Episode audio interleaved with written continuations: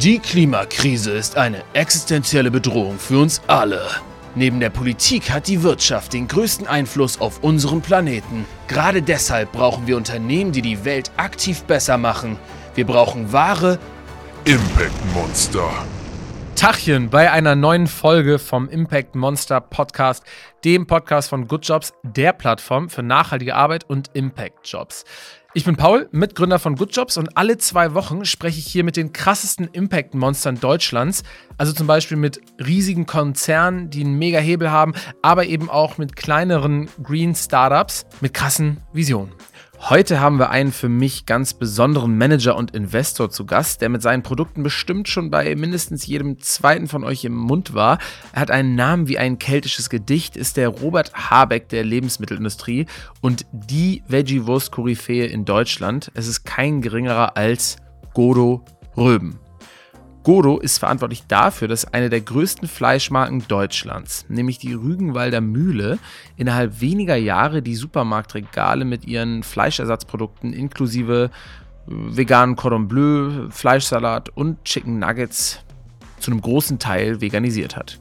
Hm, ihm ist dadurch der absolute Turnaround für die Rügenwalder Mühle gelungen, ähm, denn die machen heute mehr als 50 Prozent ihres Umsatzes mit Fleischersatzprodukten.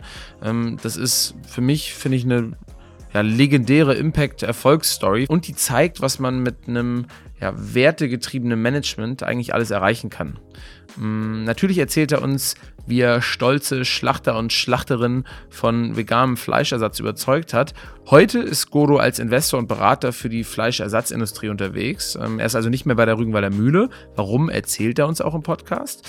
Ähm, und heute ähm, erzählt er uns auch, äh, wie er als Experte eigentlich die Zukunft des Fleisches, vor allem in Deutschland, sieht und äh, wann wir in Zukunft Steaks aus dem Reaktor essen werden und wie lange es insgesamt dauert, bis unsere Gesellschaft ihren Fleischkonsum komplett minimiert hat. Vor dem Gespräch war mir nicht bewusst, wie groß der Impact eigentlich ist, den unsere Ernährung auf die Klimakrise hat, äh, nämlich deutlich größer als zum Beispiel unsere Mobilität und wie groß der Hebel in Zukunft von pflanzlichen Alternativen auch noch sein kann, welche Rolle Startups und Großkonzerne bei genau dieser Transformation spielen werden und welche großen Entwicklungen Godo sonst noch so in der Lebensmittelindustrie sieht, das erzählt uns jetzt in dieser Folge und deshalb viel Spaß euch mit dem Gespräch. So, bevor es mit dem Gespräch hier losgeht, stelle ich euch jetzt noch kurz unseren Werbepartner vor. Das ist in dieser Folge die Naturkostsafterei, also der Saftladen Völkel. Die Impact Monster Ultras unter euch kennen Völkel aus der letzten Folge und alle anderen vielleicht aus dem Supermarkt, denn Völkel hat über 200 Produkte, von Säften über Hafermilch bis hin zu Limos, alles ist mit dabei. Und ähm, besonders geil finde ich ja die ISO Sportschorle, beziehungsweise die heißt mittlerweile Apfel Grapefruit Schorle. Hier im Büro bei uns gehen eigentlich die Ingwer-Shots am schnellsten weg. Und das Beste ist, die Getränke schmecken nicht nur mega gut, sie sind auch alle zu 100% aus biologisch erzeugten Rohwaren und zu einem großen Teil auch in Demeter-Qualität produziert. Denn der Leitspruch Verantwortung für Mensch und Natur steht beim Familienunternehmen aus dem Wendland an erster Stelle. Ihr Ziel ist es, mit Getränken so viele Menschen wie möglich für Bioprodukte zu begeistern und so den Wandel für eine zukunftsfähige Landwirtschaft und generell auch eine fairen Gesellschaft voranzutreiben. Wie sie das genau tun, also zum Beispiel durch extrem enge Beziehungen zu ihren Anbaupartnerinnen, ähm, darüber habe ich in der letzten Folge mit Jurek äh, Völke gesprochen. Und ähm, Jurek selber ist nämlich einer der Geschäftsführer in mittlerweile der vierten Generation. Da könnt ihr auf jeden Fall nämlich mal reinhören jetzt in die Folge und ähm, mehr über das ja auch gemeinwohlbilanzierte Unternehmen erfahren. Vor allem solltet ihr Völkel aber auf den Social Media Kanälen folgen. Die verlinken wir euch alle nochmal in den Show Notes. Dort erfahrt ihr mehr über die Saftherstellung, über den positiven Impact von Völkel und natürlich auch, welcher crazy Saft da als nächstes gelauncht wird. Dann seid ihr die hipsten Saft-Influencer in eurem Freundeskreis.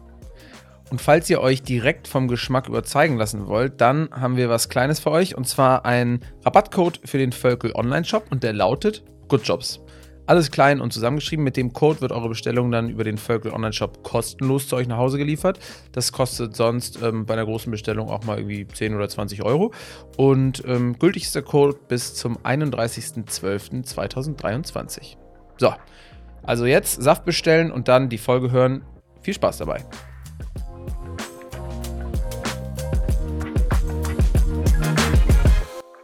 Wo sitzt du eigentlich gerade? Du hast da so ein nettes Fensterpanorama im Hintergrund. In Brake, das ist zwischen Bremen und Bremerhaven. Hinter mir läuft die Weser. Hm, schön. Okay, also wir haben auch schon Erfahrung gebracht in unserer Recherche. Du bist auch ein richtiges Nordlicht, ne? Absolut. Immer. Aber eins, was aus Niedersachsen kommt und nicht aus Schleswig-Holstein. Ganz kleine Niedersa äh, Niedersachsen. Ganz nah an Bremen und Bremerhaven, aber halt äh, Niedersachsen. Okay. Ähm, ja, und ich äh, komme aus Kiel, aber eine Sache verbindet uns, beziehungsweise wir haben bis jetzt beide sehr stark voneinander profitiert. Mm. Ich habe vor drei Jahren meine Freundin kennengelernt und eigentlich habe ich die durch euer ähm, oder auch dein ehemaliges ähm, äh, vegetarisches Cordon Bleu kennengelernt. Ich war nämlich auf eine Geburtstagsparty eingeladen. Ich habe damals immer so Witze gemacht, dass ich so ein Cordon Bleu-Influencer bin und ganz vielen Leuten immer davon erzählt habe, dass euer äh, vegetarisches Cordon Bleu so gut ist. Und auf dieser Geburtstagsparty habe ich quasi als Gastgeschenk äh, zwei dieser Cordon Bleus mitgebracht und kam dann wiederum mit einer anderen Bekannten darüber äh, ins Gespräch, ähm, was darin endete, dass sie mir ihre Schwester eigentlich ans Herz gelegt hat, äh, mal für ein Blind Date. Und ähm, ja, drei Jahre später, oder quasi kurze Zeit später, hatte ich eine neue Freundin. Ähm, das hält immer noch. Deswegen einerseits danke für die Vorlage und andererseits gern geschehen, dass ich ähm, so viel geinfluenced habe. Sehr schön, ja. Dann äh, sind deswegen die Cordon Bleu-Zahlen immer noch sehr, sehr gut, wie ich äh, höre. Ja, und also das war jetzt die erste kleine lockere ähm, Einstiegsanekdote. Ähm, Wir fangen hier generell locker an und zwar eigentlich mit unseren Monster Statements. Das ist unsere erste Rubrik, ähm, wo wir dich jetzt schon grillen werden wollen. Ähm, danach wird es eigentlich nur leichter. Monster Statements. Ich äh, leg dir jetzt immer einen Satz als Vorlage vor, beziehungsweise den Anfang, und du kannst ihn einfach beenden, okay? Machen wir. Ich bin ein Impact-Monster, weil. weil ich äh, vielleicht gar nicht selbst so konsequent bin, aber durch meine Ideen ganz viele Menschen dazu bringen kann, konsequenter zu sein. Gute Vorlage. Ich habe Millionen Menschen vegane Ernährung näher gebracht, aber ich ernähre mich selbst nicht vegan, weil. Das ist ja so, als ob ich fast die Frage geahnt hätte. Das ist, ich habe schon äh, genauso. Weil, weil ich noch nicht so konsequent bin ähm, und ich begründe das für mich immer, weil ich auch immer noch spüren will, wie die Produkte schmecken, wo wir hinkommen wollen, weil die ganzen Produkte eben erst bei 80 Prozent sind. Wenn ich den Rest meines Lebens nur noch ein Fleischersatzprodukt essen dürfte, dann wäre es? Currywurst. Gerade gibt es noch kein. Ich habe übrigens gehört, dass die vegane Currywurst jetzt im Bundestag noch nicht erlaubt wurde, richtig? Also die haben jetzt umgestellt auf einen Veggie Day in der Woche? Lustigerweise Nee, ich war vorgestern im Bundestag mit Renate Künast und wir sind in die Kantine gegangen und da hat sie mir ganz stolz die Speisekarte, die ich auch fotografiert habe, gezeigt. Da gibt es eine Currywurst für 4,70 Euro, eine vegane, äh, vegetarische Currywurst für 5,30 Euro und eine vegane Currywurst für 5,70 Euro. Also es gibt vegane Currywurst, vegetarische und Fleisch und das Doofe daran ist, die vegane ist die teuerste. Ja, kommen wir aber gleich noch drauf zu sprechen, ähm, warum das vielleicht so sein könnte. Gerade gibt es noch kein Ersatzprodukt dafür, aber besonders feiern würde ich. Ähm, richtig geiles Steak. Das vegane Gütesiegel, das V-Label oder das V-Label, würde ich mir auf die Haut tätowieren lassen für einen Geldbetrag in Höhe von.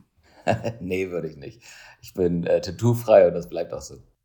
Obwohl du natürlich dann einen sehr hohen Geldbetrag dafür einsetzen könntest, um ihn sozusagen weiterhin mit sehr viel Impact zu investieren. Ja, ich merke, ich kann das auch mit Ideen äh, machen, da brauche ich kein Geld. Okay. Wenn ich weltweit etwas verbieten dürfte, dann wäre es? Dass die tierischen Produkte so günstig sind. Falsch günstig, sind ja nicht die richtigen Preise. Mhm. Und durch Beyond Meat Aktien habe ich so viel Geld verloren, dass? Äh, niemals investiert in Beyond Wirklich nicht? Aktien. Nee. Man hätte ja denken können, dass du äh, da die sozusagen ganz früh auf dem Zettel hattest und deswegen auch schnell vielleicht da ein bisschen was investiert hast. Äh, hatte ich früh auf dem Zettel, aber die Bewertung war immer schon krank. Also die hatten äh, zu einer Zeit, wo es richtig losging, 80 Millionen Umsatz und eine Bewertung von 2 Milliarden. Und ähm, das war immer schon komplett drüber. Ist meines Erachtens auch immer noch drüber, dass eine Firma, die 200 Millionen Umsatz macht, über eine Milliarde bewertet wird. Kann man gerne machen, aber hat für mich mit der realen Wirtschaft nicht viel zu tun. Mhm. Trotzdem, äh, Beyond Meat äh, äh, hat ganz viel für die Branche getan. Ähm, alles gut. Und schmeckt auch vernünftig, oder? Schmeckt auch vernünftig, ein bisschen viel Zusatzstoffe noch drin, aber äh, die Produkte, jetzt das Steak habe ich von denen gegessen oder diese kleinen Steak-Teilchen auf der Internorga, ähm, schon, schon echt gut.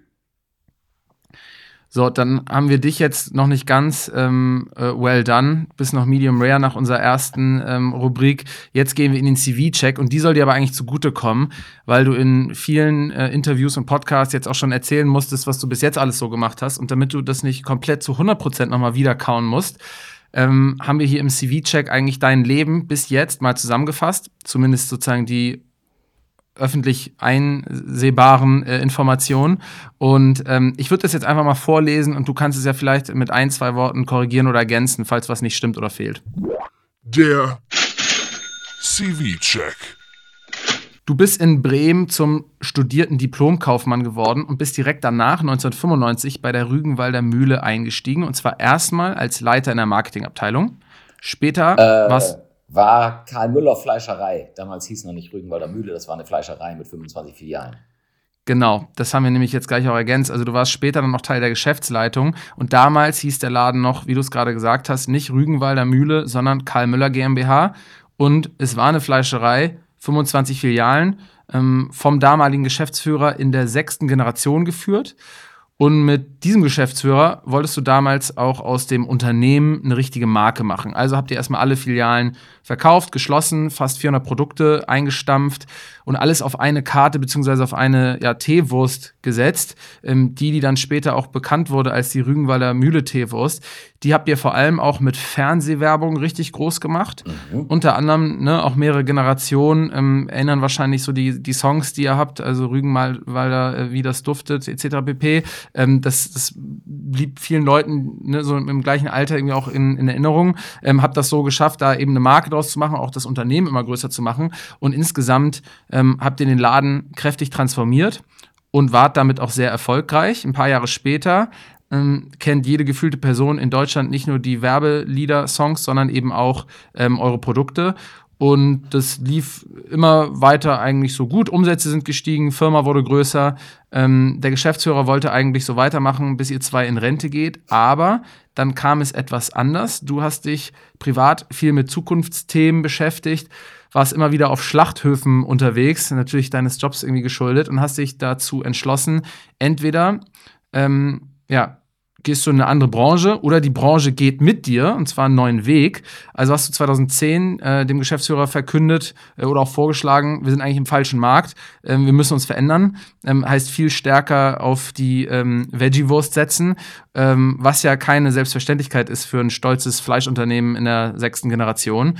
Ähm, und nach ein bisschen Überzeugungsarbeit oder auch sehr viel Überzeugungsarbeit habt ihr losgelegt, Produktentwicklung gesagt, macht mal eine vegetarische Mortadella, die euch auch richtig gut schmecken würde. Ähm, hat dann ein paar Jahre gedauert, aber Ende 2014 kam sie auf den Markt Mhm. und das kann man so sagen, die Mortadella ging durch die Decke. Ähm, am Anfang hattet ihr das Ziel, in, den, ja, in der Woche so fünf Tonnen Wurst zu verkaufen, vegetarische Wurst zu verkaufen. Nach einem halben Jahr waren es dann schon 100 Tonnen die Woche. So ging das auch irgendwie weiter. Ähm, mittlerweile kann man sagen, Rügenwalder Mühle hat so ungefähr 40 Prozent Marktanteil ähm, im Bereich äh, pflanzliche Fleischalternativen. Und 50 Prozent oder über 50 Prozent des Umsatzes macht die Rügenwalder Mühle auch schon ähm, mit Veggie-Produkten. Und trotzdem, trotz des äh, ja, großen eigentlich Erfolges, ähm, bist du 2021 ausgestiegen. Ähm, du erzählst die Story ja immer äh, fast schon so salopp. Also du hast selber gesagt, der Sohnemann des Geschäftsführers, der wollte dann in der siebten Generation quasi das Unternehmen weiterführen. Ihr habt auch eine kurze Zeit zusammengearbeitet, dann eigentlich gemerkt, ähm, ja, klappt nicht so richtig gut, die Chemie ist quasi nicht so richtig da. Ähm, dann sagst du immer, du hast eigentlich ihm vorgeschlagen, dass er vielleicht geht, wollte er nicht machen. Ähm, Was dementsprechend natürlich ein Spaß ist. Klar, klar. Und dementsprechend ähm, bist du dann gegangen. Äh, Finde ich aber ein sehr schönes Beispiel dafür, dass äh, es offensichtlich irgendwo eine Ungereimtheit gab oder man zumindest gesagt hat, boah, das klappt nicht mehr so richtig. Ähm, viele wahrscheinlich auch in der Situation ähm, pff, sehr, sehr salty, sagt man ja immer, also verbittert gewesen wären, weil du hast ja da offensichtlich das Unternehmen sehr stark geprägt ähm, und hattest auch noch Bock, das weiterzumachen und du kannst trotzdem einfach sagen, hey, ähm, hat halt einfach nicht gepasst und deswegen habe ich aufgehört. Ähm, das finde ich, kommt in der Kommunikation nach außen äh, sehr, sehr gut. Ist, glaube ich, ein, ein cooles Zeichen, wenn man sagen kann, hey, wir hatten einen Konflikt, aber keiner von uns muss jetzt irgendwie blöd nachtreten. Ähm, und insofern habe ich gerade zu einem Kollegen gesagt, bist du so ein bisschen wie der Julian Nagelsmann der ähm, Fleischbranche. Also es lief eigentlich alles perfekt und muss es trotzdem gehen. Ähm, ja, obwohl äh, ein paar Artikel hatte ich dann schon geholt mit Rügenwalder. Ja, ja, gut, okay. Stimmt, genau. Du warst da ein bisschen erfolgreicher. Der Julian Nagelsmann, der stand ja, oder der hat bis jetzt mit Bayern noch keinen äh, keinen Titel geholt, hast du recht. Ähm, ja, und seitdem bist du aber in verschiedenen Aufsichtsräten äh, unterwegs, bist Investor bei verschiedenen Startups im Bereich pflanzliche Proteinquellen, ähm, engagierst dich auch ähm, bei Verbänden, also quasi machst nicht nur Geld damit, sondern versuchst auch inhaltlich einfach ähm, die die äh, Ernährungswende voranzutreiben. Ähm, unter anderem äh, als Investor aber bei Perfect, also veganes Ei, Perfect Eden. Es ist ja eine Maschinentechnologie für vegane. Project Eden. Project Eden, ja. Ähm, die machen Maschinen für ähm, ja, vegane Steakproduktion. Das Genau. Happy Ocean, vegane Garnelen, äh, vor allem für mich als Kieler auch äh, sehr wichtig. Und ja, bist da jeweils mit so Investitionssummen, hast du mal gesagt, von so 20 bis 100.000 Euro so als Business Angel mit dabei, bist aber auch Berater unter anderem dann eben auch bei The Plantly Butchers. Ähm, und die haben die im letzten Jahr die Marke Billy Green äh, hier in die mhm. hiesigen Supermarktregale gebracht. Und auch da muss ich sagen, top Job, weil es war ja lange Zeit so, dass man irgendwie gesagt hat, ja, Fleischersatzprodukte ist super, schmeckt auch ganz gut, aber ist auch viel Chemie drin. Und die machen es jetzt äh, quasi ohne Zusatzstoffe ähm, und auch, was ja für viele Pumper und Pumperinnen wichtig ist, ähm, mit richtig, richtig viel Protein. Ähm, also auch da sozusagen Kompliment. 33 bis 36 Prozent. Das ist eine Ansage. Ähm, das heißt, das ist jetzt auch die Hoffnung für alle veganen Pumper in der Zukunft, ähm, dass ihr noch mehr Produkte rausbringt. Ihr habt eine sehr gute, so kleine Mini-Salami oder kleine Salamischeiben, habt auch Bacon, schmeckt beides richtig gut. Kompliment schon mal in die Richtung. Ähm, und jetzt im Juni kann ich sagen, die perfekte Salami. Also die Salami, die jetzt auf dem Markt ist, würde ich sagen, ist bei 70 Prozent. Und es kommt eine, die wirklich richtig gut ist. Okay, nochmal 30 Prozent besser. Da sind, ja. da sind wir gespannt. Die kommt in Blindverkostung gut durch. Okay, da sind wir wirklich gespannt. Ähm, muss man ein Paket vorher vorbeischicken. Der Jurek Völkel war gerade da, der hat uns gerade noch ein paar, ähm, ein paar äh, äh, Ingwer-Shots vorbeigeschickt. Allerdings auch, weil er wirklich hier in, in Präsenz dabei, äh, dabei gewesen ist und wir haben ihn selber mal ein paar Säfte verkosten lassen und geschaut, ob er seine Säfte ähm, richtig errät. Hätten wir natürlich auch gern mit dir gemacht, dass du mal versuchst, da irgendwie so eine, ich glaube, äh, ne, wie heißt Verneste die Marke Eden? Nee, nicht Eden, ähm, äh, äh, Garden Gourmet. Garden Gourmet, genau, dir so eine Salami oder so ein Produkt hinlegen und dann mal schauen, ob du die ähm, jeweiligen Produkte vielleicht von Plantly Butcher oder ähm, Rügenwalder Mühle erkennst. Können wir jetzt heute aber nicht machen. Ähm, wir wollen eigentlich ja, mit dir über die Zukunft sprechen. Das heißt, äh, was für Unternehmen gibt es da? Was sind vielleicht so ein bisschen, was ist ein Blick so auf die Zukunftstechnologien? Ähm, vorher aber eigentlich noch eine Frage äh, so zu, zu deiner Vergangenheit zur Rügenwalder Mühle. Ähm, du hast häufig schon erklärt, wie man, oder wie du damals ganz konkret, sehr viele stolze Fleischfabrikanten äh, ähm, davon überzeugt hast, eigentlich was ganz anderes, nämlich äh, ja, Veggie-Wurst aus äh, Bambusfasern äh, zu produzieren und zu verkaufen. Ähm, das war ja ein Unternehmen mit vielen Mitarbeitern, die wirklich auch ans Produkt geglaubt haben, wahrscheinlich auch privat selber ne, Wurst konsumiert haben. Ähm, und, und das führt ja schon einfach so bei normalen Konsumenten schon zu äh, äh ja, äh, sehr viel Dissens. Wenn man das jetzt auch noch bei Leuten macht, die da wirklich ihren eigenen Purpose und Sinn drin sehen, dann kann ich mir das noch äh, schwieriger vorstellen. Du hast auch mal erklärt, ja, wir haben das auch mit Präsentationen gemacht und dann auch gemerkt, es reicht nicht nur eine Präsentation, sondern man muss häufiger immer wieder die Argumente nennen, warum das eigentlich Sinn macht. Aber vielleicht kannst du noch mal so abstrahiert davon sagen, was, was, was ist so ein bisschen so deine Erkenntnis, wie schafft man es generell, ähm, Menschen ne, von von eigentlich einem Regelbruch oder einem Bruch mit ihren, ihren normalen Habits zu überzeugen, ähm, was jetzt erstmal unbequem für sie ist, ähm, aber womöglich auch eine sehr ja, attraktive Alternative für die Gesamtgesellschaft sein kann. Weil das ist ja eine Frage, die sich eben nicht nur in der Fleischbranche stellt, sondern eigentlich generell im, im Bereich Nachhaltigkeit stellt. Ich glaube, wenn man sich äh, ähm, sehr gut in andere Menschen reinversetzen kann, dann fällt einem das leichter, weil du musst ja den Gegenüber verstehen, warum der erstmal gegen Dinge ist. Also wir, wir Menschen sind ja eigentlich ähm, in einer Höhle groß geworden und jedes Mal rausgehen, Veränderung, das hat immer Gefahr gebracht. Und das haben ganz viele Menschen jetzt auch. Und das war bei der Frügenwalder Mühle zum Beispiel so. Ähm, wenn du denen dann auf einmal sagst, vegetarische Wurst ist eine gute Idee, dann brichst du ja alles auf, was du über 200 Jahre an Verteidigungshaltung eigentlich aufgebaut hast. Weil jeder in seiner Branche oder auch als Mensch kennt ja seine schwachen Stellen und weiß, da bin ich gerade nicht gut aufgestellt.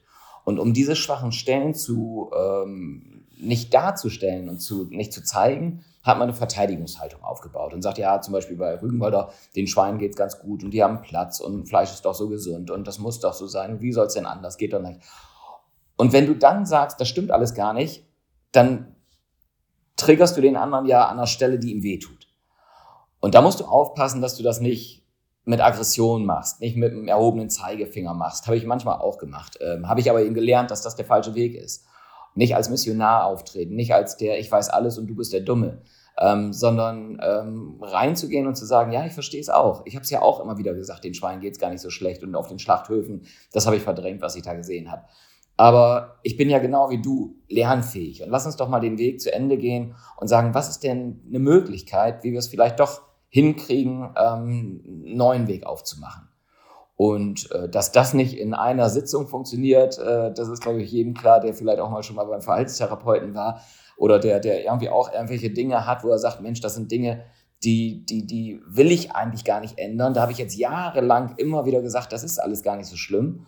Und da musst du einfach, ähm, steter Tropfen hüllt den Stein. Also die Menschen immer wieder mitnehmen, immer wieder die Vorteile aufzeigen, immer wieder auch mal ab und an die Nachteile ansprechen, aber eher die Vorteile aufzeigen. Also nicht mit diesem, das, was du da gerade machst, ist alles blöd, sondern guck mal die Chance an, die wir jetzt haben. Ist halt schwierig, wenn das vielleicht Themen sind, wo man auch einfach aufs Gas drücken muss, weil die Zeit ein bisschen ne, davonläuft. Ja, äh, und das ist dann, glaube ich, auch so ein Punkt gewesen, ähm, warum ich mich vielleicht auch mit dem einen oder anderen angelegt habe. Von der Familie bis zur Geschäftsleitung, von den Agenturen äh, bis zu meinen eigenen Mitarbeitern. Weil irgendwann, also meine Mitarbeiter haben ja einfach mal gesagt, das ist so eine Godokratie.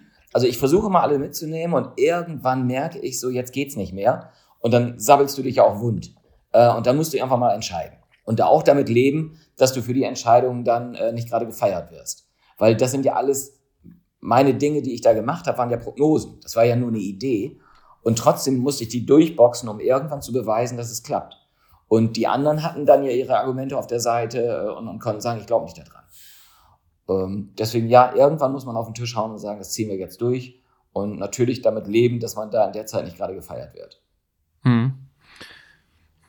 Ich glaube auch gesamtgesellschaftlich ähm, ist das definitiv der richtige Ansatz, gerade wenn man ähm, vielleicht wie als Arbeitgeber in so einer Verantwortungsposition ist und, und das Leben von auch vielen Erstmitarbeitern und dann noch Konsumentinnen mitprägt. Ähm, ich finde Perspektiven trotzdem interessant, die vielleicht auch manchmal sagen, nee, es ist vielleicht nicht genug, sich langsam mal umzustellen. Wie du auch gesagt hast, vielleicht bist du selber im privaten Leben auch noch nicht ganz äh, 100% konsequent, würde ich bei mir genauso beschreiben. Ähm, ich finde es manchmal aber auch relativ erfrischend, wenn dann einem Leute auch einfach sagen, nee, es ist einfach zum Beispiel moralisch verkehrt und ähm, du solltest wirklich alles dran setzen, das dann eben zu ändern. Also es gibt, ich weiß nicht, ob du sie kennst, kennst du die militante Veganerin? Ja, äh, äh da sollte ich dir letztens mal eine Diskussion mitführen. Äh, Habe ich aber noch nicht gemacht. Ich kenne sie. Okay. Auch. Ja, also am Anfang war ich auch ein bisschen abgeschreckt, äh, wenn sie sozusagen in der Fußgängerzone irgendwo steht und mit Leuten wild diskutiert und mit einem T-Shirt, wo drauf steht, wenn du nicht vegan bist, dann ist es generell schlecht, ja. Und da ist sie so relativ ja, radikal. Ähm, aber macht jetzt auch ganz viel mit anderen Leuten und lässt sich wirklich eigentlich mit jedem ein, auch mit ne, Fleischfans und macht irgendwie äh, teilweise Livestreams mit irgendwelchen äh, Deutschrap-Größen ähm, äh, und, und um einfach mit denen ins Thema zu kommen. Ähm, und äh, finde ich, ist sozusagen eine interessante Perspektive und braucht auch irgendwie oder hat eine große Daseinsberechtigung, ähm, weil es halt eben manchmal auch so ein ganz klarer Blick ist ähm, auf, ein, auf ein Thema, wo es ja eigentlich auch ne, bei so manchmal moralischen Fragen ähm, vielleicht gar nicht äh, unbedingt so dieses, diesen Graubereich gibt, sondern wo man eigentlich sagen sollte, ja, also entweder ist was halt richtig oder es ist falsch. Ich glaube, nur der Weg dahin, ähm, da muss man, braucht man immer viel Empathie dafür, ähm, dass wir da auch ein bisschen Kinder unserer Zeit sind. Das, also ja, es ist erfrischend auch, äh, äh, erfrischend ist vielleicht das blöde Wort. Also die, ja. die machen ja wirklich was, wo sie ganz schön was für abkriegen und wo, wo sie sich wirklich mit allen Leuten anlegen. Ähnlich wie die letzte Generation. Ähm, ja, kann man unterstützen, weil man sagt, mein Gott, sonst hört ja anscheinend keiner mehr zu und dann so viele Medien prasseln auf einen ein, da muss man mal ein bisschen lauter draufhauen. Das hat aber immer auch den Punkt, dass du dadurch 80 Prozent der Menschen irgendwie verlierst. Und die dann endlich ihr Vorurteil bestätigt haben und sagen, guck mal, die ticken ja alle nicht ganz sauber. Ähm, und ich glaube, wenn du einen großen Hebel äh, äh, haben willst und die Leute mitnehmen willst und auch eine Masse mitnehmen willst, dann musst du doch auf, einer anderen, auf einem anderen Niveau äh, diskutieren, was langwierig ist und was auch schmerzhaft ist. Wenn ich mir jetzt wieder angucke, was da bei den Koalitionsverhandlungen rausgekommen ist, ich glaube, da ist ähm, jeder der Politiker hat eine, eine, Idee, wo er eigentlich hin will, wo er schnell hin will ähm, und muss dann immer diese Kompromisse eingehen. Und die Leute, die vielleicht ein bisschen mal auf den Putz hauen, wie jetzt Robert Habeck, der kriegt dann aber auch vom Boulevard so in die Fresse. Ähm, und und äh, 80 Prozent oder ganz viele der Bevölkerung sagen, ja, das ist ja auch übertrieben, was die da machen. Und also man muss, glaube ich, auch wenn man das, den Unmut in sich spürt und sagt, das, das muss viel schneller gehen, trotzdem so argumentieren, dass man die Masse nicht verliert. Mhm. Ähm, bei, bei den Punkten würdest du dann aber auch wirklich sagen, überhaupt sagen, dass es dementsprechend auch gut ist, dass es diese extremen Meinungen und Punkte gibt, weil sowohl eine militante Veganerin als auch vielleicht die letzte Generation haben ja gar nicht vielleicht den Anspruch, sozusagen die Masse mitzunehmen, sondern wissen, das liegt eher beim Gesetzgeber oder bei größeren Firmen ähm, und sagen vielleicht selber, dass sie aber eben ähm, den gesamten Prozess ein bisschen beschleunigen können und auch einfach mal sozusagen das, äh, die Bandbreite an, an, an Meinungen ein bisschen transparenter abbilden. Ich habe mir da noch keine abschließende Meinung richtig zu, zu gebildet. Ähm, das schwankt bei mir hin und her. Manchmal sage ich, ey cool, haut mal richtig auf, auf eine Pauke, weil die andere Seite macht's ja auch. Ähm, und dann wird man so bei beiden so für sich, jeder normale Mensch sagt dann, okay, 20, 30 Prozent musst du abziehen, aber dann passt es. Ähm, und deswegen finde ich es eigentlich ganz gut. Und auf der anderen Seite, ja, die schrecken dann vielleicht doch viele Menschen wieder ab, die eigentlich schon auf dem Weg waren. Die eigentlich gesagt haben, ah komm, da sind ja viele vernünftige Leute, habe gehört, der macht das auch und die findet das auch toll. Ähm, und wenn dann wieder sowas kommt, dann verlierst du wieder eine Menge. Ähm, ja, also das, das Pendel äh, hat sich bei mir noch nicht richtig ausgependelt. Okay. Jetzt haben wir mit der Mühle, wie gesagt, über deine Vergangenheit gesprochen. Bevor wir jetzt über die Zukunft sprechen, wollen wir einmal den Status quo beleuchten. Also als ihr mit der Mühle nämlich durchgestartet seid, da war es ja so, es gab auch schon ein paar Ersatzprodukte aber die waren halt ähm, häufig eben noch nicht auf dem Level, ähm, dass man geschmacklich gesagt hat, das ist eine gute Alternative. Ähm, dann kam so gefühlt auch ein bisschen stärker diese Klimafrage hoch, auch auf dem Bezug irgendwie äh, mit, mit dem Bezug Ernährung. Das heißt, es waren vielleicht gar nicht mal nur Hardcore-Veganer, die dann vielleicht zur Veggie-Wurst gegriffen haben, sondern auch einfach Leute, die gesagt haben, es schmeckt auch gut und wenn es genauso schmeckt, dann nehme ich halt eher das. Ähm, Kannst du noch mal vielleicht selber sagen, wo wir jetzt eigentlich gerade, vielleicht nach dem ersten großen Hype ne, von zum Beispiel Beyond Meat, wo wir jetzt gerade so stehen, was das Thema Fleischersatzprodukte angeht und ob es vielleicht ne, eher ein, ein, ein, äh, jetzt der Hype ein bisschen vorüber ist oder ob eigentlich auch die Wachstumszahlen gerade erst anfangen, so richtig durch die Decke zu schießen? Ähm, da sind wir ganz am Anfang. Äh, wir sind ja erst bei zwei drei Prozent und ich bin der festen Überzeugung, dass wir im Laufe des Prozesses, und da komme ich jetzt gleich auf die Wenden insgesamt, die Energiewende, die Mobilitätswende, die Ernährungswende, das sind alles so Wenden, wenn man die anguckt, haben die das gleiche Muster. Die dauern alle so 50, 60 Jahre. Die gehen immer mit irgendwelchen Freaks los. Also das war in den 70er Jahren die Anti-Atomkraft-Freaks, die wir alle belächelt haben und gesagt haben, äh, ihr nicht, aber ich kenne sie noch, ähm, weil ihr wart dann noch nicht da. Aber da hat jeder gesagt, die Spinner, äh, was soll sowas und wo soll der Strom denn sonst herkommen? Ähm, und dann geht das so langsam weiter. Dann kommen Studien. 2005 hat, glaube ich, Angela Merkel noch gesagt, mehr als 50 Prozent erneuerbare Energien sind überhaupt nicht möglich, äh, physikalisch. Und ähm, dann wird sich die dann doch und nach und nach durchsetzen. Und jetzt sind wir auf dem Weg äh, Richtung 100 Prozent in Deutschland. Und ähm, bei der Mobilitätswende ist es ja ähnlich gewesen. Ähm, die ersten Elektroautos äh, wurden belächelt, äh, bis Tesla dann so richtig mal auf den Putz gehauen hat. Die deutschen Autobauer haben dann immer noch lange gesagt, das wird alles nichts und, äh, und Diesel ist eine tolle Erfindung, das wird ewig so bleiben. Das ist keine sechs, sieben Jahre her, als das die großen Bosse immer noch gesagt haben. Und irgendwann Herr Dies von VW auf den Putz gehauen hat und gesagt, also wenn wir hier nicht jetzt Vollgas geben, dann, dann verliert die ganze Autobranche in Deutschland die Berechtigung. Auch der ist lustigerweise durch diese radikalen Ideen äh, aus dem Karussell geflogen. Aber sowas braucht es in der Wirtschaft, äh, auch in den tradierten Unternehmen, weil die musst du aufrütteln dass das passiert. Und das passiert jetzt gerade auch in der äh, Lebensmittelbranche. Ist ja nicht nur Fleisch und Wurst, ist ja auch Ei, ist Tierfutter. Also überall, wo tierische Produkte benutzt werden, ähm, machen sich die Menschen jetzt gerade auf. Und da sind wir jetzt im Gegensatz zur Energie- und Mobilitätswende noch relativ am Anfang. Also wenn wir 60 Jahre mal nehmen, sind jetzt gerade sechs, sieben, acht Jahre vergangen. Also ich starte mal 2014, als die Rügenwalder Mühle losgelegt hat und das auf einmal ein größeres Thema wurde. Ist der Markt von, von 50 Millionen Umsatz, jetzt geht er Richtung eine Milliarde. Ist immer noch wahnsinnig klein, nur zwei Prozent vom Umsatz. Aber ähm, diese Wänden, die ich da gerade beschreibe, die gehen ja nicht alle so straight nach oben, sondern wie so ein Sägeblatt, wie so ein Fuchsschwanz. Dass man sieht, das geht immer rauf und runter, aber die, die Grundrichtung oder wie die Aktienkurse, die bleiben gleich Richtung äh, äh, Horizont nach oben geht das Ganze. Wir haben ja nicht das erste Mal jetzt im Fleisch- und Wurstbereich beispielsweise so eine leichte Stagnation. Also im letzten Jahr ist immer noch der Markt äh, um sieben Prozent gewachsen. Ähm, was den Absatz angeht, ist es mal um Januar ähm, kurz nach unten gegangen, hat aber eben mit dem Marktführer zu tun, der gerade ein bisschen strauchelt. Äh, die anderen Unternehmen, äh, die da drunter sind, äh, sind eigentlich viele davon noch gewachsen. Also grundsätzlich kann man sagen, der Markt ist vielleicht jetzt ein bisschen am Stagnieren. Das war aber 2016, 17 auch schon mal. Also so 14, 15, 16 ging es durch die Decke. Dann kam 16, 17 mal eine Stiftung Warentest, die gesagt hat, oh, das sind aber komische Sachen drin, was immer passiert bei neuen Märkten. Ähm, da waren zu viele Produkte in die Regale gelegt worden. Die Produkte waren dann auch schlecht, weil jeder mitgemacht hat und auch wirklich miese Qualitäten in die Regale kamen. Dann haben Leute das probiert, sind wieder rausgegangen. Ähm, das war 16, 17 das erste Mal, dass der Markt so einen kleinen in die Fresse gekriegt hat. Dann ging es wieder bis 22 eigentlich richtig schön nach oben, auch in einer ganz guten Geschwindigkeit. Ähm, und jetzt kam das Thema Inflation.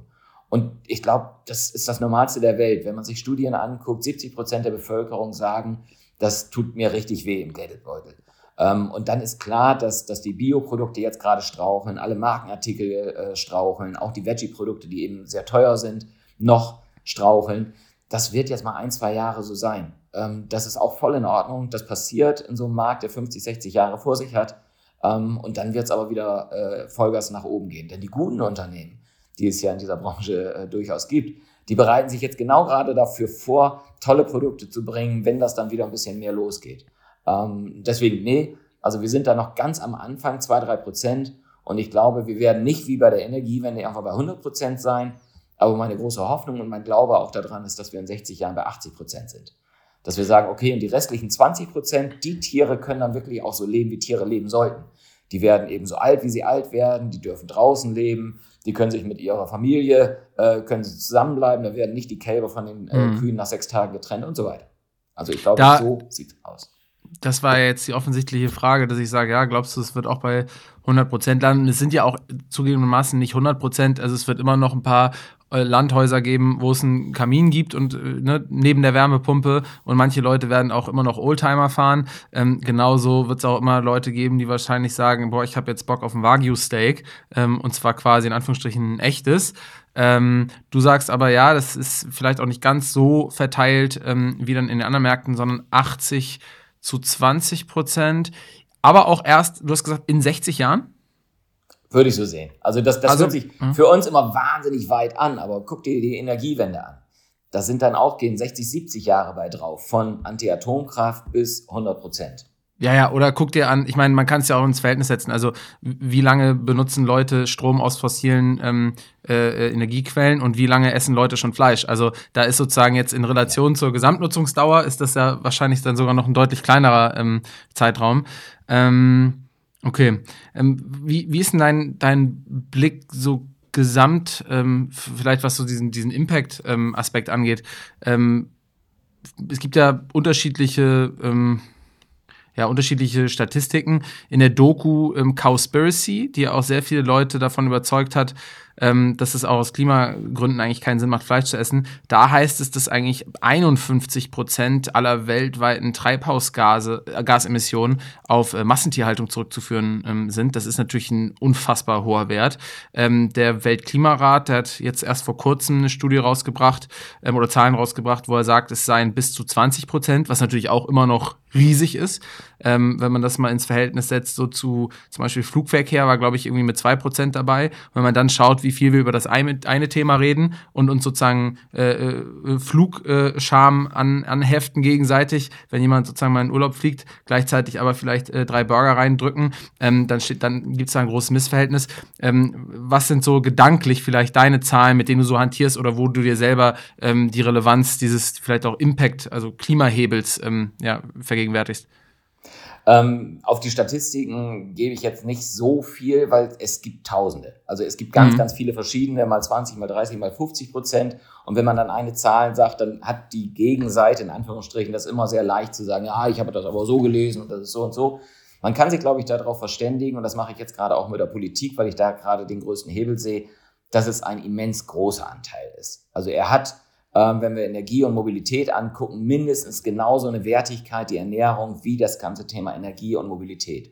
Und deswegen bin ich jetzt zum Beispiel auch regelmäßig in Berlin, jetzt gerade, was ich sagte, beim Bundestag gewesen mit äh, Frau Künast.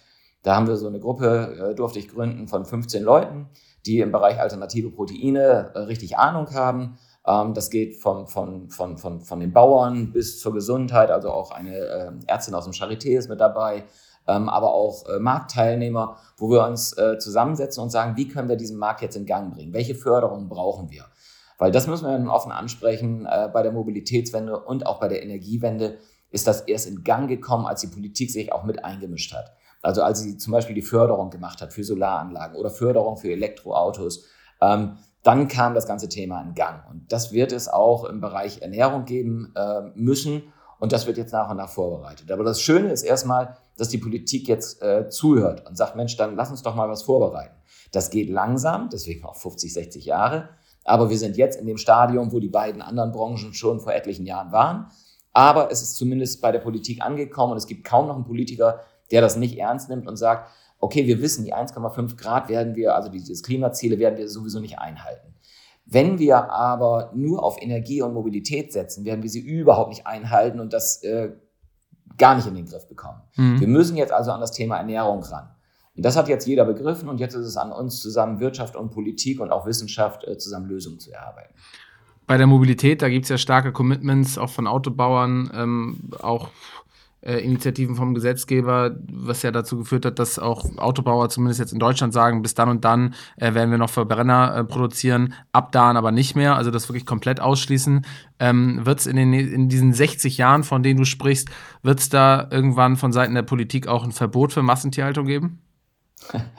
Nostradamus äh, bin ich ja noch nicht. Ich glaube, dass das ähm, Verbot von Massentierhaltung wäre schön, wenn man da ethisch dran denkt äh, und jeder, der sich ein bisschen tiefer mit dem Thema auseinandersetzt und nicht nur an seine Currywurst denkt, der, der muss wissen, dass das nicht gerade einer zivilisierten Gesellschaft äh, äh gut steht, wie wir da mit umgehen. Aber ich glaube, das ganze Ding soll nicht über Verbote kommen. Damit haben sich ja die Grünen schon mal ganz schön verbrannt, wenn man über Verbote kommt, Veggie Day und so.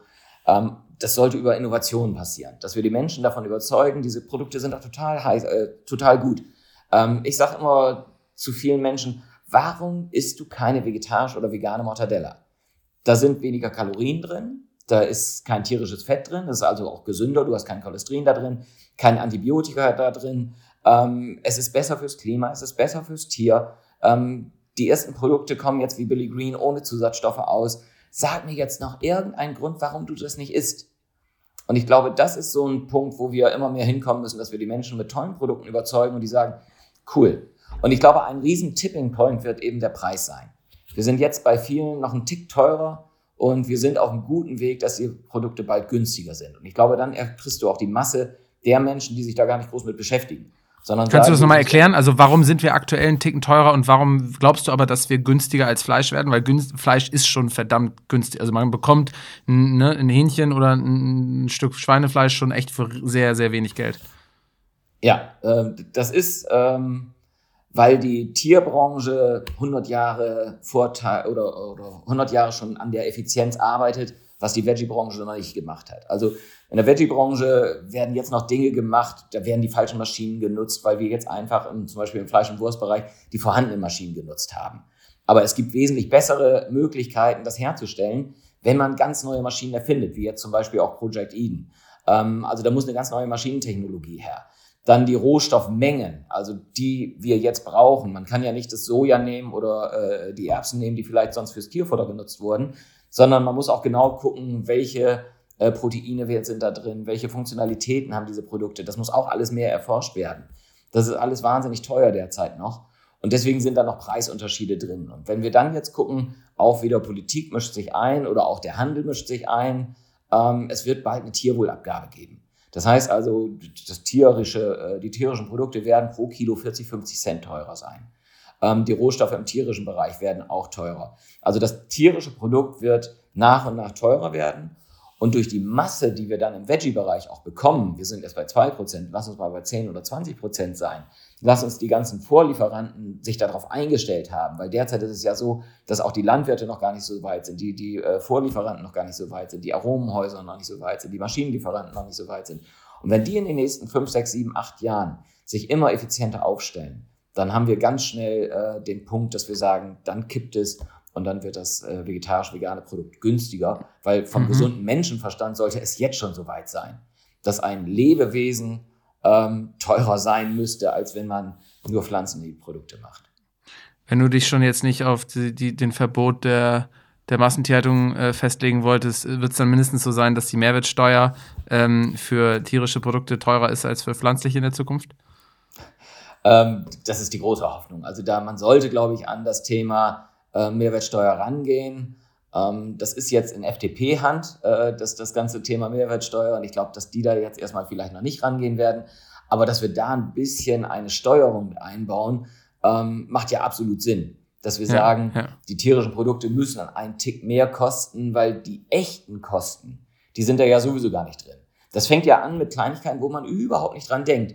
Das Grundwasser wird natürlich in den Bereichen, wo Massentierhaltung ist, wahnsinnig stark belastet. Und das muss wesentlich mehr gereinigt werden als in Regionen, wo es nicht so stark äh, belastet ist. Und wer bezahlt das? Also bezahlt man dann über seinen Wasserverbrauch, weil dann der Wasserpreis auf einmal teurer ist. Das ist aber die Ursache des tierischen Produktes. Und da gibt es ganz, ganz viele, ob es im Gesundheitswesen ist, um Klimawandel und so weiter. Die tierischen Produkte bezahlen ja nicht das, was sie eigentlich bezahlen müssten. Ähm, ja. Und das wird sich nach und nach aber ändern. Okay, also ich habe eigentlich auch mal ganz naiv gedacht, ähm, die Veggie-Produkte müssen eigentlich günstiger werden, weil in so ein Schwein musst du ja mal ganz blöd gesagt äh, super viel erstmal pflanzliche Nahrung reinkippen über Monate, ähm, bis man es dann verkaufen kann. Ähm, bei den Fleischersatzprodukten könntest du eigentlich quasi diese pflanzlichen Produkte gleich schon direkt äh, ohne quasi Verluste verwenden, ähm, um die Fleischersatzprodukte zu, zu erzeugen. Jetzt hast du gesagt, ja, so, ganz so kann man es nicht machen, muss man schon schauen, welche Proteinquellen man nutzt für, für die Veggie-Wurst. Ähm, ist es dann aber mindestens Common Sense so unter den Experten, dass die sagen, nee, das wird auf jeden Fall, also rein so technologisch und von den Ressourcen her, wird das günstiger werden als Fleisch? Oder ist das auch noch was, was ja. so ein bisschen äh, to be defined oder to be seen ist? Nee, okay. Nee, nee, nee. Also das ist äh, Common Sense und das ist für jeden klar, dass wir da hinkommen werden, dass die pflanzlichen Produkte günstiger werden als die tierischen. Da kannst du uns schon mal ein bisschen Hoffnung machen. Jetzt haben wir gesagt, äh, du bist investiert und, und bist Berater bei verschiedensten ähm, ja, Startups, die, die da auch an, teilweise an verschiedenen Technologien arbeiten. Äh, als es so diesen ersten Hype gab, da hat man auch viel über so In-vitro-Fleisch gesprochen und ah, bald gibt's Fleisch aus der Reagenz, äh, aus dem Reagenzglas. Ähm, du ziehst immer die Analogie so zum, zum Mobilitätsmarkt. Kann man da auch sagen, beim Mobilitätsmarkt, da hat sich so relativ schnell eine Diskussion ergeben, ja, es gibt sozusagen die E-Autos und dann gibt es E-Fuels, Wasserstoff und, und die und die Technologien, auf die man setzen kann. Ähm, wie sieht das jetzt aktuell so im Lebensmittelmarkt aus? Also kannst du uns das für uns so ein bisschen ordnen? Äh, vielleicht so diese wirklich 100% pflanzlichen äh, Dinger wie, hey, vielleicht die Erbse ist die Proteinquelle und mit einer verschiedenen Technologie oder auch In-vitro-Fleisch. Was sind da so ein bisschen die, die großen Thesen, auf die man irgendwie gerade setzt? Ähm, das sind, glaube ich, drei Punkte, die wir da ähm, sehen. Das ist einmal das Thema Pflanze. Pflanze ist jetzt schon überall in den Märkten. Also jeder isst seine Wurst aus Weizen, Soja oder so weiter. Ähm, oder kann sie essen, ist ja noch nicht jeder.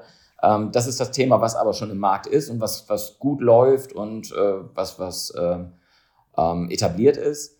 Jetzt kommt das Thema Fermentation dazu. Finde ich ist ein, ein, super spannendes Thema, weil das eine ganz alte Handwerkskunst. Also jeder weiß, äh, Sauerkraut zum Beispiel wurde damals bei den Seefahrern fermentiert, wurde in so einem Fass gemacht und dann kamen dann äh, äh, Bakterien oder Pilze drauf und, und dann ähm, hat sich das fermentiert, das Produkt, ist so länger haltbar geworden, hat einen anderen Biss gekriegt, hat neue Nährstoffe dazu gekriegt.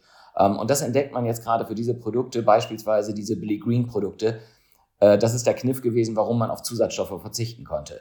Weil die einen ein, ein Inhaltsstoff haben, der fermentiert ist und der fermentiert wurde. Also eine ähm, gute Quelle auch für so Umami-Flavor. Äh, also so, ne, bei Fleisch sagen man immer rauchig oder so und kann ich mir vorstellen, zumindest wenn ich beim, bei meinem äh, Lieblingsjapaner fermentierte Bohnen esse, die so ein bisschen klebriger sind, dann hat das schon fast so einen käsigen Geschmack.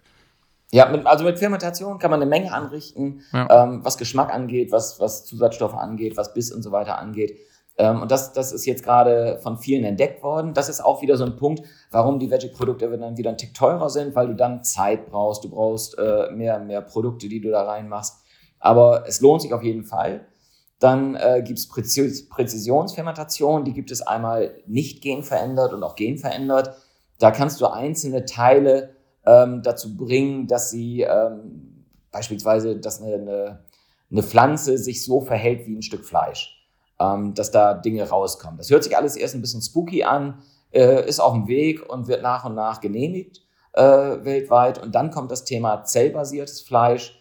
Da wächst Fleisch äh, in einem Bioreaktor. Da nimmt man also, früher war es so, dass das aus einem äh, Kälberserum gemacht wurde. Das muss aber nicht mehr, sondern man nimmt einfach von einem Tier eine Zelle, also eine Spritze, holt die Zelle da raus, ähm, setzt sie in einen Bioreaktor und dann wächst da das Fleisch. Innerhalb von 14 Tagen kann man da dann Fleisch draus bekommen. Als ich mich das erste Mal vor ungefähr zehn Jahren mit diesem Thema beschäftigt habe, ähm, ich habe ja den Vorsprung, deswegen kann ich jetzt genau verstehen, wie jeder darüber denkt, der das das erste Mal hört. Da sagte ich, boah, das ist ja Frankensteinfleisch. Das ist ja, wer, wer will das denn essen? Und wenn man sich da aber länger mit beschäftigt, das ist zum Beispiel auch eine Möglichkeit, die wir der Landwirtschaft geben können, dass die Landwirte neben ihren Tieren auch Bioreaktoren im Stall haben. Und dann können sie auf der einen Seite die Tiere äh, füttern und wachsen lassen und auf der anderen Seite im Bioreaktor das Fleisch wachsen lassen. Und wenn man sich da mal einen Schritt zurückgeht und auf die Metaebene begibt und dann sagt, was ist denn da der Unterschied? Auf der einen Seite wächst diese Zelle an einem lebenden Bioreaktor, den ich aber nur dafür brauche, dass da Fleisch dran wächst. Also dieses arme Schwein oder diese arme Kuh oder das, das Huhn wird ja nicht dafür genutzt, dass es ein schönes Leben hat und irgendwann esse ich das, sondern wir nutzen es ja wie im lebenden Bioreaktor. Also ich stelle das dahin, das soll sich gar nicht groß bewegen, das soll schön essen, das soll seinen Rhythmus haben, ganz schnell fett werden und dann will ich das Fleisch haben. Da ist es eigentlich ethisch nicht so verwerflich, diese Zelle in einem Bioreaktor anwachsen zu lassen. Das geht schneller, das braucht weniger Energie, das ist besser fürs Klima und besser fürs Tier, weil ich da nur eine Zelle brauche, um das wachsen zu lassen. Und wenn das technisch möglich ist, ähm, kann man das eben auch in seinem Kopf, glaube ich, verbringen, dass man sagt, auch Bier und Joghurt wird ja in einem Bioreaktor hergestellt. Warum jetzt nicht das Fleisch? Für die Tiere ist es tausendmal besser.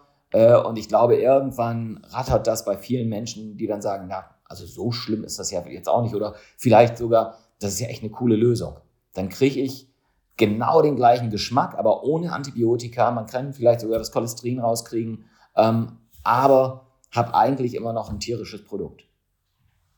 Und wo genau stehen wir da? Also wann wird man dann vielleicht zumindest mal in, wenn es vielleicht am Anfang auch ein bisschen teurer ist, in ein paar Restaurants so ein richtig gutes äh, Reagenzglasfleisch oder Reaktorfleisch bekommen? Da muss man natürlich nochmal am, am, am, ne- am, an der Namensgebung so ein bisschen arbeiten und feiern. Ja, genau, genau. Äh, ähm, äh, flieg nach Singapur, da gibt's das schon. Also Singapur hat ein riesen äh, Interesse daran, weil die eben keine großen Ländereien haben, wo sie Tiere stehen haben können. Aber die wollen sich irgendwann auch autark äh, mit der Ernährung beschäftigen, dass sie zumindest 30 Prozent selbst anbauen.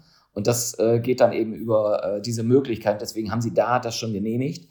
In den USA sind jetzt zwei Firmen schon so weit, dass sie die Genehmigung haben, dass es jetzt bald auch in die Läden kommt. In Europa ist es so, ähm, da dauert es ja mal ein bisschen länger, aber da werden wir in zwei, drei Jahren die Regulierungsbehörden, glaube ich, so weit haben, dass das ähm, so ist, dass es genehmigt ist, dass es in die Läden reinkommt. Vom Preis war es so, ähm, als ich vor 10, 15 Jahren, 10 Jahren Mark Post getroffen habe, der hat damals angefangen, war einer der ersten, der dieses Reagenzfleisch produziert hat in Holland und hat vor 10 Jahren so einen Burger gemacht und dieses Burger Patty kostete damals 200.000 Euro. Ähm, da sind wir von weg. Dann war es eine Zeit lang, dass es so bei 500 Euro war. Und die Firma, die ich berate, diese in Family Foods, die auch Billy Green mit rausgebracht hat, das ist einer der weltweit größten im Bereich zellbasiertes, äh, äh, zellbasierte Produkte. Ähm, die sind jetzt so weit, dass sie sagen, wir haben einen Kilopreis von drei bis vier Euro, wenn wir das in Bioreaktoren herstellen, das ganze Fleisch. Also auch der Preis ist jetzt so langsam in einer äh, Sphäre, wo man sagt, ey, das, das lohnt sich. Und dann ist es, glaube ich, ähm, dann wird es noch zehn Jahre dauern, bis es, glaube ich, in die Köpfe reinkommt. Es dauert ja immer seine Zeit, bis man sich damit auseinandersetzt, bis man sich das alles erklären lässt, äh, bis diese Welle. Es kommt ja immer bei neuen Märkten, dass man erst sagt, ey, wie cool. Also da, da kommt ein Elektroauto, da kommt ein Pflanzenwurst, da kommt jetzt zellbasiertes Fleisch. Und dann kommt die Welle, wo ganz viele sagen, ja, aber denk mal an die Batterietechnik, wo willst du das lassen? Und die Autos, die brennen und die kannst gar nicht löschen. Und das, äh, die Pflanzenprodukte, die sind ja vielleicht gar nicht so gesund wie das tierische. Und das wird dann auch beim Zellbasierten passieren. Das dauert dann zwei, drei Jahre und dann setzt sich's durch. Mhm. Also lange Rede, kurzer Sinn. Ich glaube, in fünf, sechs, sieben Jahren haben wir die Produkte in den Märkten und äh, gehen da ganz vernünftig mit um. Spannend. Und ja, also ich dachte immer schon, äh, Fleisch aus dem Reagenzglas äh, wird sich gruselig anhören. Reaktorfleisch ähm, ist da nochmal eine, eine Stufe interessanter. Ähm, aber jetzt hast du ja schon gesagt, zellbasiertes Fleisch. Okay, so ist also quasi der, wie die Branche selbst ähm, darüber spricht. Ja, aber ja. wir sitzen da selbst auch vom Bundesverband der alternativen Proteine und sagen, die, die Begriffe sind blöd. Also die Logik dahinter ist wirklich ähm, gut, kann man, kann man machen. Also ich bin immer noch einer, der sagt, okay, Pflanzen, äh, äh, Fleisch, Pflanzenwurst hat für mich so den Vorteil, das sind reine Pflanzen und dann lässt du das Tier ganz in Ruhe. Ähm, und die werden sich auch so weiter fortentwickeln, dass du irgendwann auch keine Unterschiede schmecken wirst. Ähm, aber dieses zellbasierte Fleisch ähm, wird seine Berechtigung haben, weil wir so viel ähm, Proteine brauchen. Wir haben ja, oder es gibt viele, viele Studien, die sagen, das, was wir jetzt haben, müssen wir bis 2050 verdoppeln. Also alle tierischen Produkte äh, werden jetzt verdoppelt, weil wir die Weltbevölkerung von 8 Milliarden auf 10 Milliarden steigen wird und vor allem, weil äh, der Wohlstand, der immer sehr stark korreliert mit äh, tierischem Verzehr, äh, der Wohlstand in China und anderen äh, Schwellenländern immer stärker und größer wird und die dann anfangen, mehr Tiere zu essen. Und deswegen brauchen wir bis 2050 wahrscheinlich die doppelte Menge der Tiere, die wir jetzt schon brauchen. Und aktuell brauchen wir 150 Milliarden Tiere. Ähm, und dann kommen wir überall an unsere Grenzen. Und deswegen brauchen wir alle Möglichkeiten, die tierischen Produkte irgendwie zu ersetzen. Hm. Okay, also obwohl man das jetzt auch schon häufiger gehört hat und es so Dokus wie Cowspiracy gibt, ähm, dann wahrscheinlich in seiner Relevanz immer noch ein Hebel, der eigentlich unterschätzt wird, gerade jetzt mit Blick auf die Population und ähm, auf die Art und Weise, wie man sich sozusagen jetzt noch global ernährt. Denn ich gehe mal davon aus, die Prognose, die du abgegeben hast, dass in Deutschland dann, oder nee, dass man in 60 Jahren zu 80 Prozent Fleischersatzprodukte konsumiert, da hast du dich jetzt erstmal auf Deutschland bezogen, oder? Ja, ja. Also das, das, äh, die, die anderen Länder, das wird, äh, ist ja bei der Energie oder bei Mobilität genauso. Es müssen die Länder wie Europa, USA, Australien und so weiter vorangehen. Ähm, und dann kommen die anderen hinterher. Aber man darf zum Beispiel ja. auch nicht unterschätzen, äh die Chinesen. Die ja bei der Wollte ich gerade fragen, äh, darf ich dich da nochmal unterbrechen? Weil es gibt ja. ja. immer auch dieses Vorurteil, dass man sagt, ja, die Chinesen und das ist jetzt, die haben so lange, war das jetzt quasi ein Schwellenland und da waren so viele arme Menschen und die wollen jetzt erstmal alle Fleisch essen. Ähm, stimmt das überhaupt oder ist das eigentlich eher auch so eine etwas veraltete, arrogante westliche Sichtweise?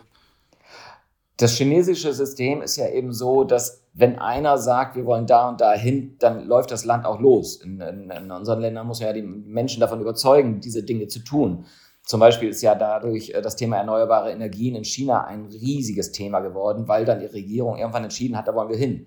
Und im Regierungsprogramm der Chinesen steht eben ganz klar drin, dass eben das Thema alternative Proteine sowohl pflanzlich als auch zellbasiert äh, ganz stark gefördert werden sollen. Weil die zum einen wissen, das ist ein riesen Weltmarkt, da wollen sie vorne mit dabei sein. Ernährung ist eben eines der größten Themen neben Automobil und äh, zwei, drei anderen Märkten, einer der größten Märkte der Welt. Da sind die Chinesen immer sehr fortschrittlich und immer vorne dabei. Ähm, und dann eben auch um das eigene Volk, ich glaube 1, 3 Milliarden, 1,6 Milliarden, also riesig viele Menschen, ähm, die auch satt werden wollen. Das werden die jetzt auch nicht mit ihren ganzen tierischen Produkten hinbekommen. Deswegen brauchen sie eben diese anderen äh, Dinge. Weil, weil gerade in China gibt es ja diese perversen Dinge schon. Da gibt es Hochhäuser, wo Schweine drin äh, äh produziert werden. Und das treibt, glaube ich, so langsam auf die Spitze, wie man mit äh, Lebewesen umgehen sollte oder nicht umgehen sollte. Und äh, ja, also China wird in dem Bereich auch weit vorne dabei sein, weil da eben einer entscheiden kann, was gegessen wird. Mhm. Mhm. Ähm, okay. Also das, das wiederum, äh, ja, also wenn, wenn du es in ein Verhältnis setzt und auch sagst, ja, die vielen Menschen, die es mehr geben wird in Zukunft, die werden auch sozusagen die Nachfrage nach tierischen Produkten ähm, ankurbeln. Das ist natürlich dann wiederum was, was einen jetzt nicht so viel hoffen lässt. Auf der anderen Seite sagst du, ja, gerade in so großen Märkten, da kann es auch mal ein bisschen zackiger gehen, weil man sieht oder nicht davon ausgehen muss, dass die Chinesen jetzt auch äh, die nächsten 60 Jahre komplett nur Fleisch essen werden, sondern da auch ähm, vielleicht sogar schneller sind als wir, was die Transformation angeht. Ähm, vielleicht noch zwei, also eigentlich generell noch zwei Fragen. Und eine Frage, die vielleicht nochmal hilft, die, die Thematik jetzt ein bisschen zu ordnen.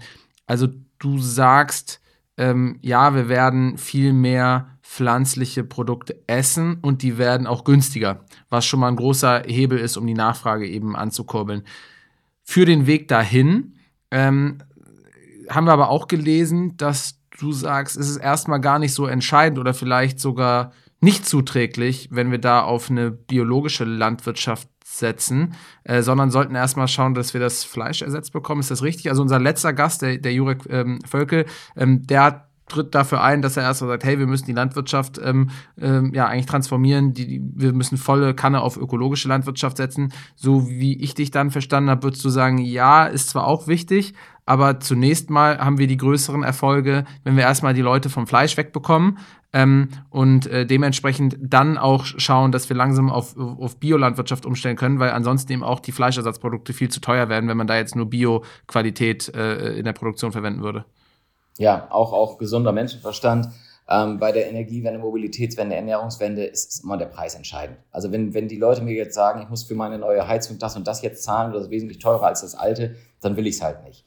Und so war dann eben auch damals die Entscheidung bei Rügenwalder, als äh, wir geguckt haben, können wir diese vegetarischen und veganen Produkte sogar noch Bio, Bio-Qualität herstellen, habe ich mir die Preise angeguckt und habe gesagt, nee, dann sind wir aus dem Markt raus. Also wenn du dann für eine Mortadella statt 99 Cent pro Packung dann äh, 1,99 zahlen musst, dann ist das super gut für, für eine ganz kleine Klientel, die dann sagt, ey cool, ist vegetarisch, ist bio und so weiter. Aber dann kriegst du nicht die Masse. Und deswegen habe ich mich dafür damals entschieden oder haben wir uns zusammen dafür entschieden zu sagen, nein, Bio ist jetzt noch nicht der Weg. Lass uns jetzt erstmal das Thema Fleisch rauskriegen und das Ganze mit Pflanzen äh, ersetzen. Und nach und nach kommt das Thema dann, wenn es die Masse bringt, äh, dann, dann wird es auch Marken geben, die das ganze Thema wieder mit Bio bespielen können. Mhm. Ja, und die letzte Frage, da, da versuchen wir so ein bisschen den Kreis zu schließen hier im Impact Monster Podcast, wo es ja eben um Impact gehen soll und wir große und kleine Unternehmen ähm, hier einladen. Du hast ja in beiden gearbeitet und ähm, vermutlich auch eine ganz positive Sicht davon, wie man große Unternehmen transformieren kann. Dir ist es offensichtlich schon gelungen mit der Rügenwalder Mühle, die ähm, ihr um 180 Grad eigentlich gedreht habt. Ähm, was, was sind da so die, die Unterschiede ähm, die du bemerkt hast, beziehungsweise wenn wir eben jetzt nach vorne schauen, ähm, wen brauchst du vielleicht mehr? Ähm, setzt du da eher auf die kleinen Startups, auf die Billy Greens und sagst, nee, die werden die Großen sein und vielleicht ähnlich wie jetzt in Google komplett alt oder in Amazon komplett alte Riesen aus dem Markt verdrängen? Ähm, oder sagst du, es braucht trotzdem immer noch beide, weil offensichtlich auch die Rügenwalder Mühle in Deutschland dafür gesorgt hat, dass äh, auch sehr, sehr schnell sehr viele Leute ähm, ja, umgestiegen sind? Ähm, das, das kann ich jetzt tatsächlich bewerten, weil ich für viele Old Economies und auch für Startups äh, zuständig bin und auch mitarbeite. Und so blöd sich das anhören mag, äh, die Old Economy ist schneller. Also die sind äh, schneller, haben den größeren Hebel und äh, sind einfach besser aufgestellt. Und wenn ich mir das dann angucke, dann ist das nicht der, der äh, Fehler der, der Startups, sondern das ist einfach, ein Startup muss sich ja um alles kümmern. Also die haben zum Beispiel meinetwegen ein Startup, was die Idee hat, äh, wir wollen jetzt vegane Wurst machen die müssen gleichzeitig nicht nur die vegane Wurstrezeptur hinbekommen, ähm, die müssen dann ihre IT aufbauen, die müssen Personal aufbauen, Buchhaltung aufbauen, die müssen die, Geld, die Gelder zusammenbekommen. Dann haben sie ganz viel damit zu tun, wieder die Investoren alle zu bespaßen und können sich dann gar nicht auf das Produkt äh, konzentrieren. Und da ist ein Beispiel, Billy Green beispielsweise, ist ein Startup, aber von einem äh, großen oder von dem zweitgrößten Fleisch- und Wurstunternehmen Deutschlands.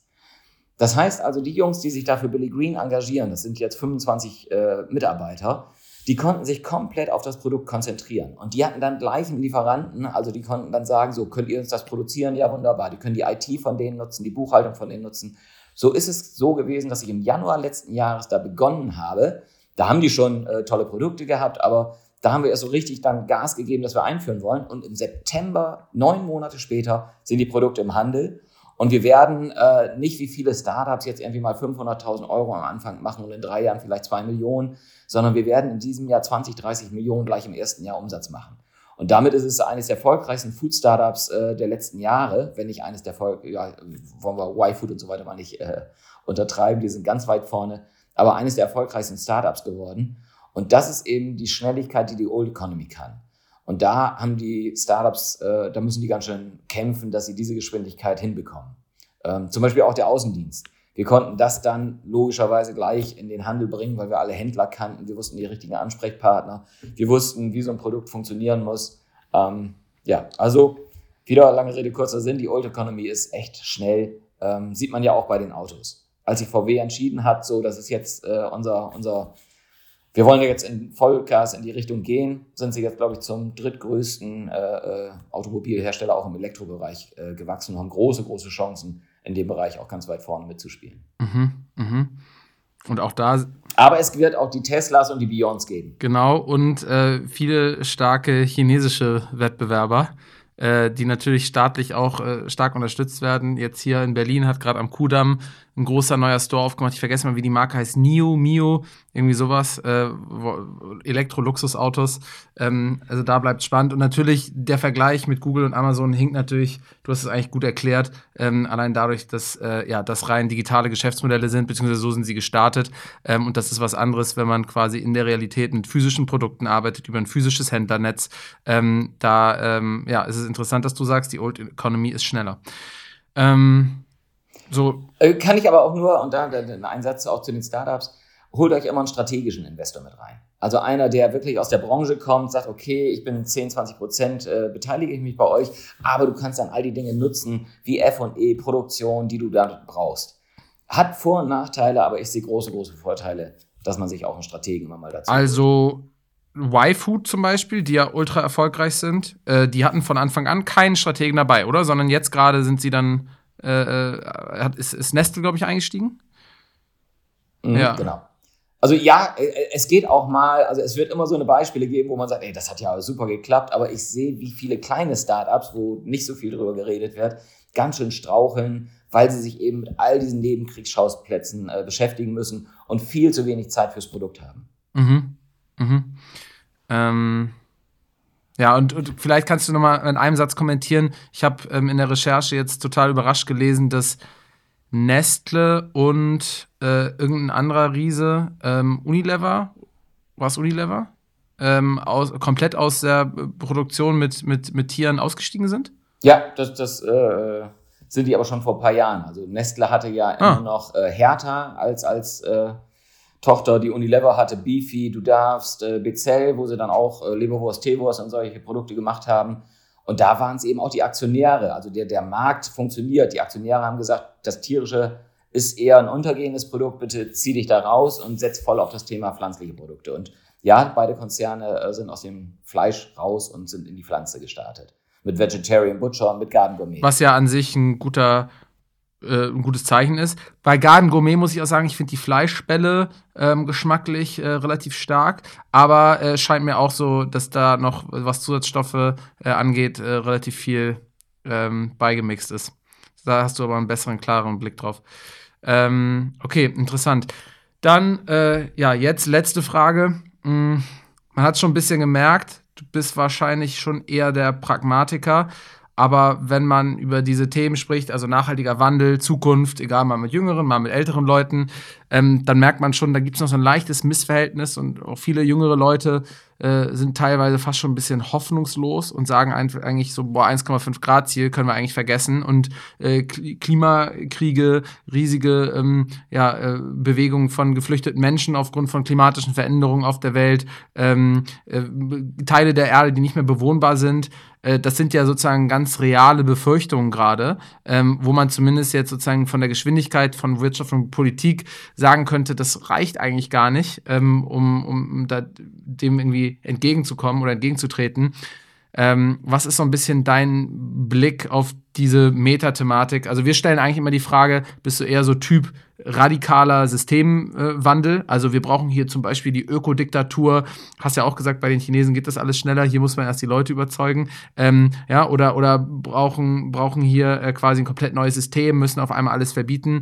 Ähm, oder glaubst du eher, es braucht ein ökologisches Update von, von unserer Marktwirtschaft? Da hast du dich eigentlich jetzt schon so ein bisschen eher positioniert hin zum ökologischen Update. Aber vielleicht kannst du noch mal so ein bisschen sagen, wie du damit umgehst, wenn, wenn Leute dich vielleicht mit solchen großen Ängsten konfrontieren. Was ist so ein bisschen dein Blick, dein Szenario? Ähm, für, die, für die Zukunft.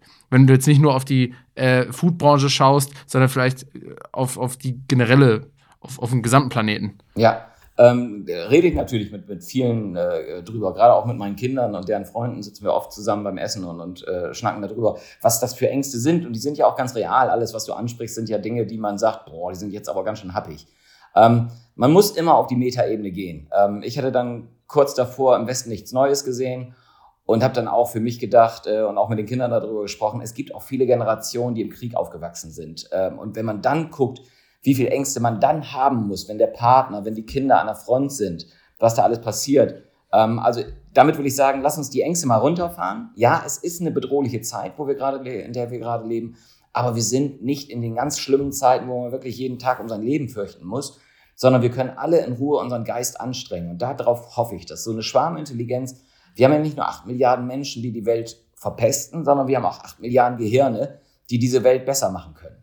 Und jedes Mal, wenn es eng geworden ist oder wenn, wenn irgendwas äh, passiert ist, dann hat diese Menschheit sich aber irgendwie doch zusammengerüttelt und ich glaube fest daran, dass es auch hier passieren wird. Also wenn wir noch ein paar so eine Sommer kriegen, wenn wir noch mal äh, Bevölkerungswanderungen immer schlimmer und größer werden, weil die Menschen da, wo sie wohnen, nicht mehr leben können und dann in Richtung Europa oder andere Länder ziehen, ich glaube, dann gehen diese ganzen Entwicklungen von selbst schneller. Da braucht es keine, keine Regierung, keine, keine Radikalen, sondern dann ist der gesunde Menschenverstand irgendwann so weit zu sagen, so, wir müssen jetzt radikalere Schritte gehen, weil ähm, so geht's nicht weiter. Und ich glaube, dass das Thema Klima in jeder Regierung gerade ein Riesenthema ist, dass wir das alle begriffen haben. Also ich habe große, große Hoffnung, dass wir das alles hinkriegen. Wenn auch mit ein paar äh, sozusagen ähm, Verlusten auf der Strecke, weil du ja sagst, spätestens, wenn wir erstmal größere Probleme bekommen, werden wir es hinbekommen. Das heißt, du sagst auch, zu einem gewissen Teil haben wir es auch schon ein bisschen verbockt, aber wir schaffen es sozusagen irgendwie einzulenken. Äh, ganz klar. Also ich habe ja dieses Buch gelesen, 8, 10 äh, Milliarden mit der Bevölkerungsexplosion, großer Oxford. Äh, Professor bei Microsoft beschäftigt, der hat einen Freund gefragt, was würdest du denn deinen Kindern empfehlen? Ähm, und der hat aufgrund der großen Bevölkerungswanderungen, die da auf uns zukommen, die dann auch nicht irgendwie in Millionen, sondern in Milliarden äh, an die Grenzen kommen, vor Bürgerkriegen und so weiter gewarnt und hat gesagt, ich würde meinen Kindern nur noch beibringen, mit dem Gewehr umzugehen. Ähm, und so hoffnungslos bin ich nicht, äh, sondern da sage ich ganz klar, ich glaube, wir, wir kriegen es irgendwie hin, ähm, dass, wir, dass wir das Ganze ähm, doch in den Griff kriegen, weil wir uns allen das immer mehr bewusst wird, was wir tun müssen. Es wird bestimmt noch ein bisschen schmerzhafter, ähm, bis jeder reagiert, weil im Alltag, wenn man sich da nicht mit beschäftigt, sehe ich hier auf dem Land ähm, ganz, ganz schnell, dann, dann will man das alles negieren und, und stellt das alles in Frage, ob das alles so schlimm ist. Aber ich glaube, ähm, lange Rede, kurzer Sinn wieder, äh, wir kriegen es hin. Und das soll dann heute das Schlusswort sein. Godo, Dankeschön. Ähm, wie gesagt, nochmal nachträglich für das vegetarische Cordon Bleu und danke, dass du dir Zeit genommen hast, um mit uns zu sprechen. Hat viel Spaß gemacht. Ja, muss ich auch sagen, Paul. Dass ich für deine Freundin mitverantwortlich bin, äh, hat mich umso mehr gefreut. Cool. Dann sind wir alle gespannt auf die Salami von Billy Green und ähm, ja, freuen uns auch in Zukunft von deinen Engagements zu hören. Ciao. Vielen Dank, bis dann. So, das war das Gespräch mit Goro. Ich hoffe, euch hat es genauso viel Spaß gemacht. Ich finde das eine ganz schön geile Aussicht. Ich glaube auch nicht, dass ähm, wir insgesamt als Gesellschaft so lange brauchen werden, bis wir alle auf die Fleischersatzprodukte umsteigen geile äh, News auch, dass er sagt, dass Fleisch generell eigentlich viel teurer wird als die ganzen Ersatzprodukte. Ähm, ist für mich auch noch ein zusätzliches Argument, warum ich glaube, dass das alles ein bisschen zackiger geht. Wenn dann auch noch richtig geile Reaktorsteaks dazu kommen, dann steht doch eigentlich einer grünen Zukunft zumindest mal auf unseren Tellern eigentlich nichts im Wege. Ähm, ich hoffe, das seht ihr genauso. Ich hoffe, ihr äh, freut euch auf, auch auf noch mehr Produkte von Billy Green in unseren Regalen. Wenn ihr es noch nicht getestet habt, dann probiert doch mal die Salami. Wir werden nicht von Billy Green gesponsert, aber ähm, da stehe ich einfach ähm, mit meinem Gaumen für dieses Versprechen, dass die Salami geil ist auf dem Teller und dass da richtig viel Protein und richtig wenig Zusatzstoffe drin sind. Ähm, ja, und falls ihr das von Billy Green vielleicht hört, äh, ihr könnt natürlich uns gerne sponsern, auch wenn das äh, bis heute noch nicht äh, passiert. Ähm, egal, ob ihr aber von Billy Green seid, von der Rügenwalder Mühle oder gar nichts mit der Lebensmittelindustrie zu tun hat, ich hoffe, euch hat das Gespräch Spaß gemacht und ihr schaltet das nächste Mal wieder ein, denn im nächsten Gespräch werden wir wieder jemanden und eine richtig coole Marke aus der Lebensmittelindustrie zu Gast haben. Bis dann könnt ihr uns gerne eine tolle Bewertung bei Spotify, Apple Music oder sonst wo dalassen. Freuen wir uns drüber und bis zum nächsten Mal. Tschüss.